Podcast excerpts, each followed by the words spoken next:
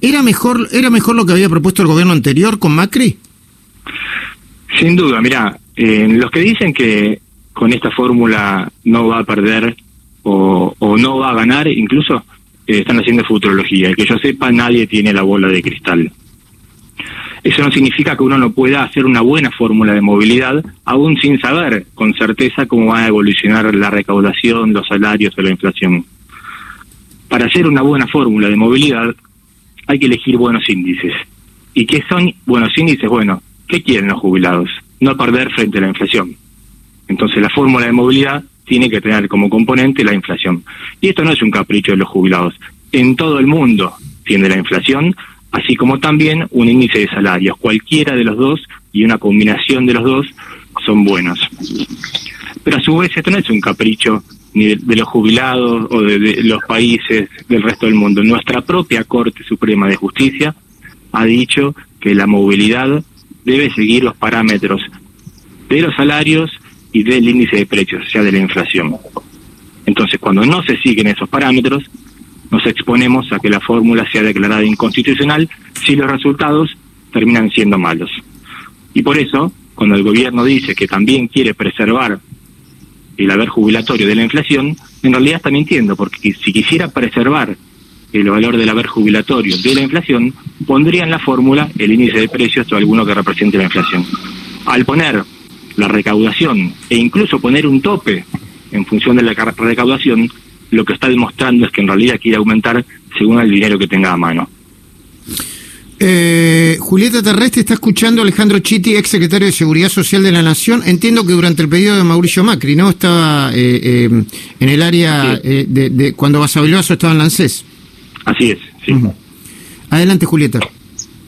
Sí, quisiera preguntarle respecto de la litigiosidad que va a generar esta fórmula una vez aprobada, ya habiendo visto este mismo escenario hasta 2008.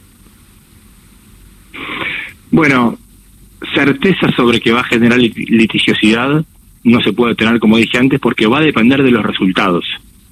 Pero el hecho de que no contenga índices de inflación, por ejemplo, que es lo que dije que tiene en cuenta la jurisprudencia, hace prever que es muy probable que genere litigiosidad, que de hecho es lo que digo la ruleta, según donde caiga la bolilla vamos a tener litigiosidad o no.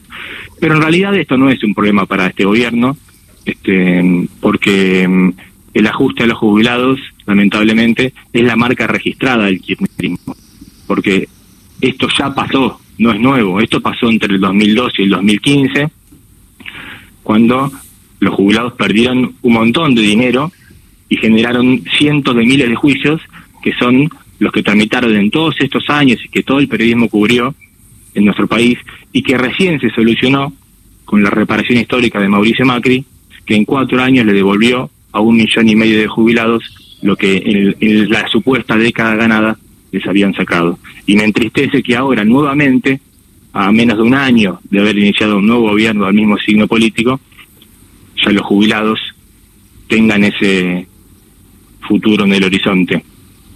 Con el agregado de que durante este año ya han perdido y ya ha aumentado la litigiosidad por los aumentos con decreto, ¿no? Recordemos que la Cámara Federal de Salta ya sacó un fallo diciendo que los aumentos por decreto, eh, cuestionando esos aumentos y diciendo que como mínimo los aumentos tienen que ser según un 50% salarios y un 50% inflación, una fórmula muy parecida a la, a la de la fórmula de movilidad del 2007, hoy suspendida.